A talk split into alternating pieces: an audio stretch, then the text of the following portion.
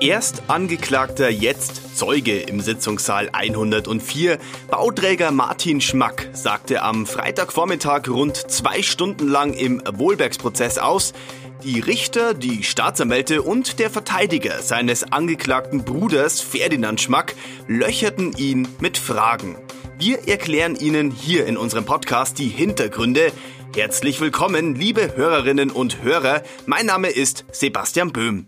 Gegenüber von mir sitzt meine Kollegin Christine Strasser. Sie ist unsere Expertin rund um die Wohlbergsprozesse am Regensburger Landgericht. Hallo, Christine. Hallo. Christine, starten wir doch erst einmal mit den Begriffen Entwicklungsfibel und To-Do-Liste. Ja, das sind ganz offensichtlich zwei Dokumente, die tauchen in der Anklageschrift auf. Die Staatsanwaltschaft führt unter anderem auf Grundlage dieser Dokumente aus, dass die Gebrüder Schmack Wohlbergs über ihre Projekte informiert haben, dass er wusste, ich sage es jetzt in meinen Worten, worauf es ihnen ankam und baut dann darauf eben ihre ähm, These auf, dass es eine Unrechtsvereinbarung gab zwischen den Spenden, die geflossen sind, auf der einen Seite und ähm, die Staatsanwaltschaft unterstellt ja, dass sich Wohlbergs für die Schmackprojekte eingesetzt habe.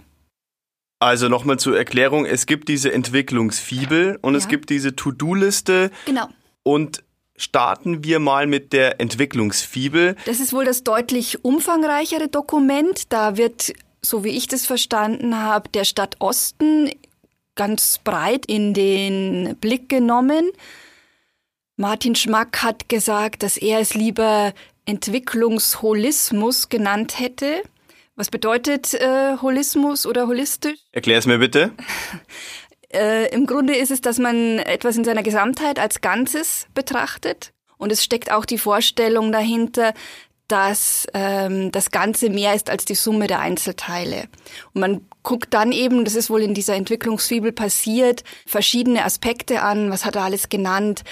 Ähm, Familienfreundlichkeit, Fahrradwege, Einkaufsmöglichkeiten, auch irgend sowas wie Gewerbe und Verkehrsführung allgemein und betrachtet sich dann wohl, welche Auswirkungen das für diesen gesamten Raum hätte. Und es ging in dieser Entwicklungsfibel ja nicht nur um Schmackprojekte. So ist es. Ich kenne die ja nicht, ich habe die nicht gelesen.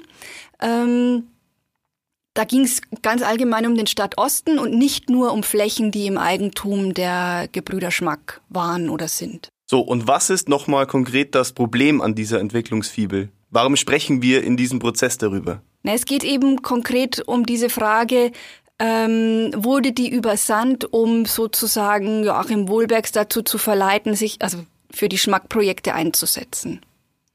Und Joachim Wohlbergs sagte ja heute schon im Sitzungssaal, er weiß es nicht mehr sicher, aber er geht davon aus, dass er diese Entwicklungsfibel auch angefordert hat. Ja, ich meine, daraus hat er ja nie einen Hehl gemacht, dass er ähm, im Wahlkampf bestrebt war, sich Informationen von verschiedenen Stellen zu Fragen des Wohnungsbaus einzuholen oder ich glaube überhaupt zur Stadtentwicklung, weil das nicht sein Zuständigkeitsfeld war als dritter Bürgermeister, er sich da nicht gut ausgekannt hat. Er wollte sich aber informieren, um kompetent ähm, antworten zu können, wenn ihm denn im Zuge des Wahlkampfs irgendwo mal eine Frage dazu gestellt werden würde. So stellt es Joachim Wohlbergs dar. Er wollte sich schon auf den Posten des Oberbürgermeisters vorbereiten. Es war ja relativ früh klar, dass er der Kandidat der SPD sein würde. Ja, er hat heute gesagt, seit 2008 wäre es im Grunde klar gewesen. Er war ja damals Sozialbürgermeister und deswegen kam auch von Seiten der Staatsanwaltschaft die Frage auf, warum muss man sich als Sozialbürgermeister mit diesen Baufragen beschäftigen? Eben, und dann ähm, ist es eben so erklärt worden, als OB-Kandidat wollte er eben umfassend informiert sein in den verschiedensten Fragen. Ähm, und dann hat er eben versucht, sich kundig zu machen, hat um Informationen gebeten und sich die Dinge mal darstellen lassen. Und es wurde ja auch nochmal darauf hingewiesen, dass es nicht nur Vorbereitung war, sondern dass jetzt beispielsweise auch Jugendheime gebaut werden, Kindergärten. Ja, stimmt. In dieser Entwicklungsfibel, das hat Martin Schmack äh, dargestellt, da werden dann auch so Fragen beantwortet, wo wäre denn jetzt der beste Standort zum Beispiel für ein Jugendzentrum? ist es besser, das in der Mitte von so einem Stadtteil zu platzieren oder eher am Rand? Wie kämen dann die Jugendlichen dorthin? Von welcher Ecke? Was könnte sich dann dort nebenan entwickeln? Also das sind diese Fragen, die dann offensichtlich mit dieser Dokumentation, mit dieser Arbeit da oder was auch immer, wie man sich das jetzt dann vorstellen äh, soll, dieses Dokument, ähm, was da an Szenarien entworfen wurde. So, und dann ging es noch um eine To-Do-Liste. Eigentlich sogar um eine OB-Liste, wie dann ja ähm, Martin Schmack präzisiert hat. Ähm, aber es ist dann auch äh, als To-Do-Liste firmiert. Diese Liste ist dem OB übersandt worden. Und wenn ich das jetzt richtig im Kopf habe, war das einen Tag nach der Stichwahl. So habe ich es auch verstanden, ja. Genau, in Vorbereitung auf einen Termin, den die Schmacks mit äh, Wohlbergs hatten.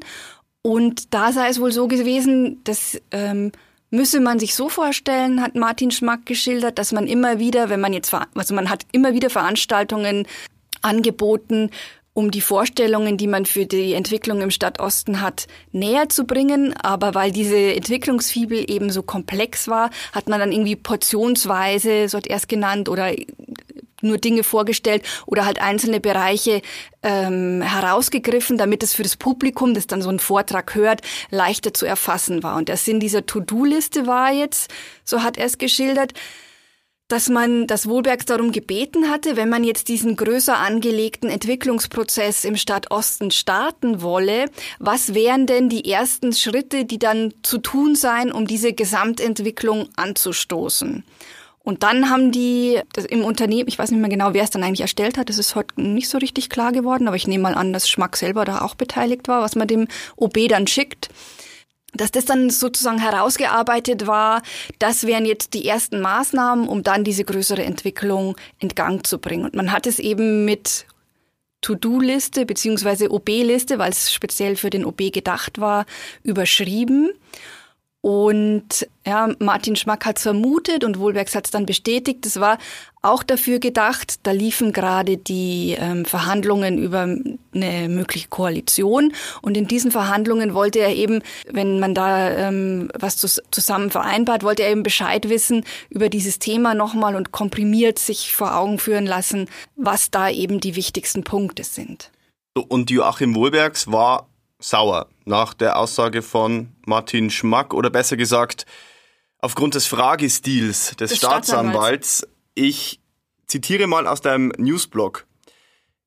Er habe ja schon vieles erlebt, aber dass so penetrant versucht werde, etwas zu konstruieren wie von Staatsanwalt Voigt, habe er noch nicht erlebt. In etwa sagte es Joachim Wohlbergs im Nicht Sitzungssaal. In etwa, das hat er fast wörtlich so gesagt. Ich habe es eben ja. in indirekte Rede gesetzt, aber ja. Also da geht es um den Gesamtzusammenhang. Der Staatsanwalt hat sich erkundigt, was für Gespräche Schmack, also Martin Schmack denn mit Joachim Wohlbergs geführt hat, auch schon in dessen Zeit als äh, dritter Bürgermeister. Und da kam eben die Rede auch auf ein, äh, eine Idee für ein, ja, eine Halle äh, im Stadtosten, wo man Veranstaltungen oder eine Kreativwirtschaft ansiedeln könnte. Und darüber habe er mit Wohlbergs durchaus auch gesprochen, eben natürlich auch mit dem Ziel, dass der sich doch dafür stark machen möge. Und das hat schon den Staatsanwalt etwas auf den Plan gerufen, weil da ging es ja doch auch wieder um eine Frage, die im Zusammenhang, wenn man das so sehen will, mit Baufragen steht. Und da hat er sich eben schon sehr genau erkundigt, ähm, ob man sich über solche Themen eben tatsächlich schon unterhalten hat, ähm, als Wohlbergs noch Bürgermeister war. Umgekehrt muss man sagen, Schmack hat gesagt, ja, natürlich hat man sich drüber unterhalten, das hat er gar nicht bestritten, aber man hat sich eben über eine ganze Palette an Themen unterhalten, unter anderem auch über Imkerei und Bienen oder auch. Martin Schmack ist ja Imker. Genau. Und auch über so Dinge wie ähm, die Wohnwagensiedlung, die es im Stadtosten gibt. Ähm, also wie gesagt, es waren offenbar ein, ein, vielfältige Themen, die da angeschlagen wurden. Und was Joachim Wohlbergs jetzt ge geärgert hat, ist eben dieses Thema, was ja eine Rolle spielt in dem Prozess. Inwieweit ähm, hat sich er als dritter Bürgermeister schon für Baufragen, na interessiert wäre jetzt auch in Augen der Staatsanwaltschaft vielleicht noch nicht problematisch, aber eingemischt eher. Eingemischt. Inwieweit hat er da Einfluss genommen? Und dann taucht eben dieser Begriff der jetzt wahrscheinlich im Verfahren noch weiter definiert und auserörtert wird, praktische Einflussmöglichkeiten auf. Da kommen wir später noch drauf. Da kommen wir später noch drauf. Das ist ja offenbar ein ganz heißes Eisen. Also Jedenfalls erregt es die Gemüter. Es prallen auf jeden Fall wieder zwei Welten aufeinander, denn die Staatsanwaltschaft fragt natürlich kritisch nach, warum muss ein dritter Bürgermeister, der für Sozialfragen hauptsächlich zuständig ist, sich so sehr für Baufragen interessieren oder sich auch so sehr einmischen, vielleicht? Mhm. Joachim Wohlberg stellt es eher so dar, es war ja klar, dass er schon OB-Kandidat der SPD sein würde und er sei sowieso ein politisch interessierter Mensch, mhm. hat er, glaube ich, auch gesagt. Und er müsse sich ja spätestens nachdem er gewählt worden war, vor den Koalitionsverhandlungen über mögliche Projekte die informieren, die dann in einen möglichen Koalitionsvertrag. Ja, man muss sich ja dann positionieren. Wie, wie will man die Entwicklung ja, in der Stadt vorantreiben?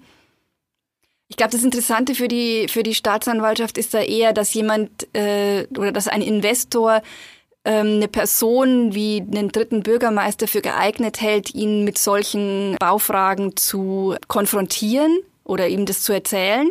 Und es ging ein bisschen darum, rauszuhören, was denn die Motivation dafür ist. Also verspricht man sich davon etwas? Und was war die Antwort? Naja, das ist, liegt wieder im Auge des, des Betrachters. Der kann natürlich dann ähm, die Worte ausinterpretieren, wie er, wie er möchte. Wird man sehen. Zwei Dinge, die mir noch aufgefallen sind. Joachim Wohlbergs hat etwas sehr Interessantes gesagt, äh, als er ja schon emotional argumentiert hat. Er meinte, dieser Prozess wird die politische Landschaft verändern, denn man wird sich zweimal oder dreimal überlegen, so eine Art hat es gesagt, welche Überschriften man über Dokumente setzt. Zum Beispiel To-Do-Liste wird jetzt nicht mehr der äh, beste Begriff sein oder würde nicht mehr der beste Begriff sein. Ja, weil wenn man es jetzt wörtlich übersetzt, kann man es ja als Handlungsempfehlung oder als Handlungsanweisung sogar verstehen. Und ähm, naja, von Verteidigerseite wird halt gesagt, naja, nur weil da To-Do-Liste drüber steht, muss es das noch nicht sein. Martin Schmack hat auch gesagt, es war in keinster Weise eine Handlungsanweisung, ist auch nicht so zu verstehen. Ähm, und man sagt dann, naja, die, gut, die Staatsanwälte können Englisch, übersetzen das runter und ähm, unterstellen dann, dass es eine Handlungsanweisung war. Inhaltlich wird es, wie, wie gesagt, von Verteidigerseite bestritten. Joachim Wohlbergs hat auch gesagt, da geht es ja nicht nur um die Überschrift von Listen oder von Dokumenten, die einem geschickt werden, sondern dass man eigentlich dann auch äh, mit niemandem mehr reden dürfe. Ähm, aber der Punkt ist halt, es geht ja eher um die, also kritisch wird's ja nur, wenn jemand äh, spendet und es dann verknüpft wird mit pflichtwidrigen Diensthandlungen des Amtsträgers oder mit eben der Dienstausübung. Es geht nicht darum, dass ich ein OB nicht mit Leuten unterhalten darf, will ich sagen. So, und dann ging es natürlich auch um die Spenden. Ja. Da wurde einerseits gefragt, war denn Wohlbergs informiert über die Höhe der Spendensummen? Mhm. Da hat äh, Martin Schmack verneint. Da habe man, also man habe zu Wohlbergs einfach nur signalisiert, dass man spenden werde. Aber man hat keine Summe vereinbart. Sie haben sich auch im Unternehmen erst dann ähm, im Nachhinein mal angeschaut, was haben wir denn jetzt schon alles ähm, gespendet. Wobei im Unternehmen ist schon wieder schwierig, weil so wie er es geschildert hat, sind die Unternehmensspenden die eine Sache und dann haben Ferdinand und Martin Schmack halt auch noch privat gespendet.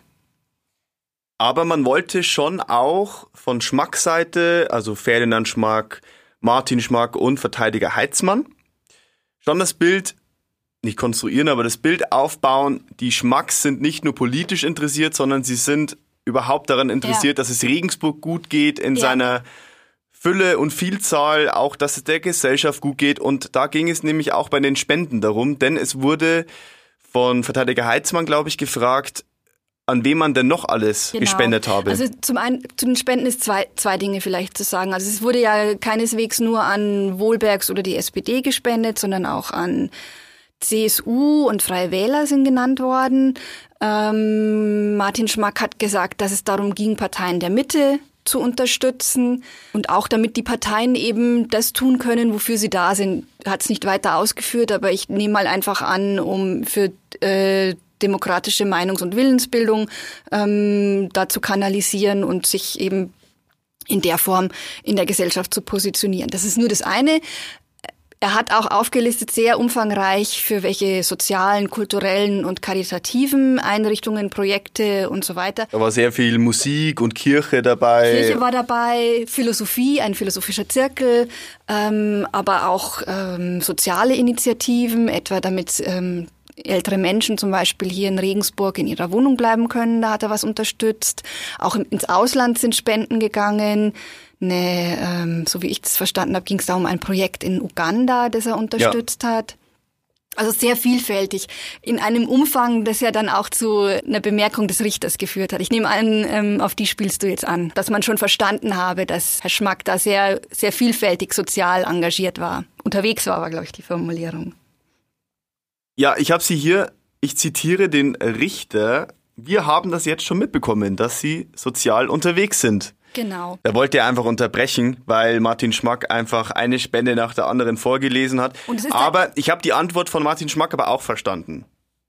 Denn er meinte, eigentlich will ich ja nicht, dass diese Spenden, also ich, ich will nicht damit angeben. Genau, ich, eigentlich ist es mir lieber, das äh, unter dem öffentlichen Radar zu machen und er trete normalerweise auch nicht damit nach außen, wofür er alles spende. Nur jetzt sei er eben gezwungen dazu. Das hat er gesagt, genau. Das ist ja auch sein gutes Recht, dass mal. Ja, ja, absolut. So, diese Entwicklungsfibel war ja wirklich Hauptbestandteil der Zeugenaussage, mhm. oder? Sie nahm einen großen ja, Raum ein. Ja, da gab es sehr viele Nachfragen, ja. Joachim Wohlbergs hat sie bekommen. War er der einzige Politiker? Nein, nein, auch nicht der einzige in der Verwahrung. Also viele Menschen haben diese Entwicklungsfibel oder jedenfalls Teile daraus oder Exzerpte, wie auch immer, bekommen. Man hat es wohl auch genutzt, um das sehr breit zu streuen und über die ähm, Ideen für den Stadtosten zu informieren. So habe ich jedenfalls verstanden.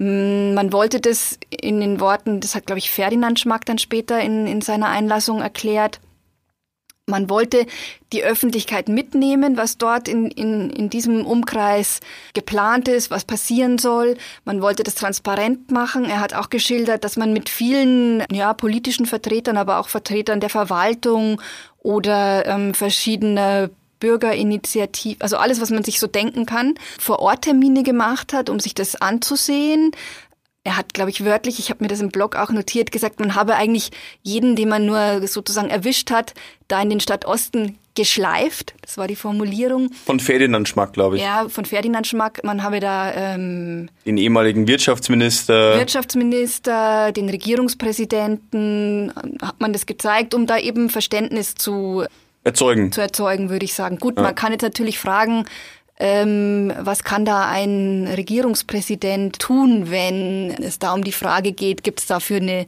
Baugenehmigung für ein Projekt? Hat er auch jo äh, Joachim mhm. Wohlbergs angesprochen. Ein, hat er angesprochen. Da könne man mal darüber nachdenken, was denn ein Wirtschaftsminister und ein Regierungspräsident ja. da eigentlich zu suchen haben. Genau. Efi Reiter begrüßt in unserem Podcast Hörsport regelmäßig Sportler aus der Region und entdeckt ihre einzigartigen Geschichten. Dieses und viele weitere Podcast-Angebote finden Sie auf mittelbayerische.de slash podcast. So, liebe Hörerinnen und Hörer, es gibt natürlich keine Verhandlungswoche ohne neue Anträge. Am Dienstag bereits wurden wieder einige gestellt. Ja, keine Woche ohne neue Anträge, sagst du. Eigentlich war es ja so gedacht, dass man jetzt mal alle Anträge, die noch übrig sind, bündelt. Deswegen war das, dieser Dienstag ein Tag, wo sehr viele Anträge kamen. Das war aber vereinbart und eigentlich war die Hoffnung, dass danach keine mehr kommen. Ich kann schon mal vorausschicken, es, so wird es nicht bleiben. Aber jetzt gucken wir mal zurück, was ist am Dienstag noch beantragt worden. Ich greife mal, ich würde sagen, zwei Sachen heraus. Das eine haben wir schon kurz angesprochen, da geht es um dieses Thema praktische Einflussmöglichkeiten. Dieser Begriff hat eine Rolle gespielt, als wir das Urteil in dem abgetrennten Verfahren gegen den ehemaligen Projektentwickler des Erlanger Immobilienunternehmens gehört haben. Zur Erinnerung, da gab es eine Verurteilung wegen Bestechung. Und da spielte das eben eine Rolle. Es hat das Gericht ausformuliert, dass zumindest aus dem Blickwinkel, und das ist dann eben für eine Beurteilung entscheidend, desjenigen, der da die Spende gegeben hat, der zu dem Zeitpunkt noch äh, dritter Bürgermeister, eben kurz vor der Wahl stehende ähm, Oberbürgermeister dann die praktischen Einflussmöglichkeiten besessen hat, um sich für ein Bauprojekt stark zu machen. Das hatte in der Vorstellungswelt des Angeklagten sich so dargestellt und das hat dann auch eine Rolle für die Verurteilung wegen Bestechung gespielt. Verteidiger Peter Witting hat es aufgegriffen, dieses Urteil, und will jetzt eben der Frage nachgehen, hat Joachim Wohlbergs tatsächlich praktische Einflussmöglichkeiten gehabt bei Baufragen in seiner Zeit als dritter Bürgermeister und will dazu noch weitere Zeugen hören. Er hat verschiedene genannt, aber er hat auch grundsätzlich gesagt, er würde dann gerne ähm, alle Stadtratsmitglieder und auch, ähm, so wie ich das verstanden habe, dann die Vertreter der Verwaltung hören, die an den betroffenen Sitzungen des Planungsausschusses, in denen, in denen Wohlbergs der Vertreter von dem ehemaligen OB Scheidinger war, hören. Und das ist eine Menge. Also laut Staatsanwalt Voigt, der das wohl nachgezählt hat, wären das nochmal 40 Zeugen. Da klappt es nicht mit dem Ende. Nein, das ist auch ganz klar. Wenn man dem nachgeht, dann wird es noch ein sehr langes Verfahren. Es kann natürlich sein, dass man jetzt nicht alle hört, sondern erstmal eine Auswahl und dann sieht, ob, sieht, ob das schon genügend Erkenntnisse bringt. Also das ist der eine Beweisantrag, der hervorsticht. Ja. Und das andere war ein Beweisantrag, da geht's wieder auch um ein schon viel diskutiertes Thema, auch bei uns hier im Podcast. Wir kommen zurück zu TKÜs. Telefonüberwachungen. Telefonüberwachungen, abgehörte Telefongespräche. Da hat Peter Witting ähm, beantragt, eine Vielzahl von Telefonaten des Gründers des Regensburger Immobilienzentrums ins Verfahren einzuführen. Ihm geht es vor allem darum zu sagen, was der IZ-Gründer auch in seiner Aussage als Zeuge schon geschildert hat, dass er für sich eben nicht sieht, dass er da jemanden bestochen hat. Er sieht es als Fehler, dass Scheinrechnungen gezahlt wurden, aber im, Be im Bezug auf die Spenden hat er betont, dass er keine Verknüpfung zu Bauprojekten hergestellt hat. Und es taucht auch immer wieder, also er hat auszugsweise daraus verlesen, in diesen abgehörten Telefonaten auf, in der er dann in der der ähm, Thomas D ähm, seiner Frau eben schildert, ja, er kann doch nichts zugeben, was er gar nicht gemacht hat. Da geht es eben um die Frage, akzeptiert man den Strafbefehl oder nicht? Was raten die Anwälte? Und das ist da ausdiskutiert worden. Peter Witting will dann wohl unter anderem auch seine These untermauern, dass da unter dem Druck der Ermittlungen man schließlich einen Strafbefehl einfach akzeptiert hat, sozusagen um Frieden zu haben und auch weil sich der Unternehmer eben in Verantwortung für seine Beschäftigten gesehen hat und da jetzt nicht ein mit vielleicht jahrelanges Gerichtsverfahren über dem Unternehmen schweben haben wollte. Die Staatsanwaltschaft hat heute umgekehrt auch einen Antrag gestellt, dann noch weitere Gespräche einzuführen. Da sind auch Gespräche mit Ferdinand Schmack wohl betroffen, so wie ich jetzt verstanden habe. Und da hat Anwalt Heitzmann prompt schon mal so mit dem Zaumpfahl gewunken, ja, wenn das passiere, dann könne man sich aber darauf einstellen, dass er da auf ein Verwertungsverbot pochen werde und hat auch schon mal anklingen lassen, dass es dann wohl eine ähnliche Diskussion gibt wie schon im ersten Verfahren. War es rechtmäßig, diese Telefonate überhaupt abzuhören? Was ist mit den Verschriftungen? Das war ja auch im ersten Verfahren schon problematisch. Naja, da kann man sich, also wenn das kommt, kann man sich jetzt schon auch nochmal auf Juristische Muskelspiele, will ich das jetzt mal nennen. Ich glaube auch deutliche Worte ähm, einstellen. Ja. Wie und wann geht es denn weiter, Christine? Am Dienstag geht's weiter um 9 Uhr und ähm, so wie ich das sehe, wird das Gericht zumindest die von Peter Witting beantragten ähm, TKÜs, also die Gespräche aus der Telekommunikationsüberwachung, dann im Gerichtssaal vorspielen. Da würde ich sagen, haben wir doch wieder viele Gesprächsthemen. Bin ich mir auch sicher. Die nächste Woche. Vielen Dank für deine Einschätzungen, Christine. Jetzt noch ein kleiner Hinweis, liebe Hörerinnen und Hörer. Sitzungssaal 104 ist nicht der einzige Podcast der Mittelbayerischen. Zu finden sind unsere Audioformate auf www.mittelbayerische.de und überall, wo es Podcasts gibt. Also beispielsweise bei Spotify, Apple Podcasts oder auch bei Deezer. Dort kann man sie natürlich auch abonnieren und gerne eine Bewertung hinterlassen. Ich hoffe, wir hören uns wieder in der nächsten Woche. Bis dahin wünsche ich Ihnen eine schöne Zeit.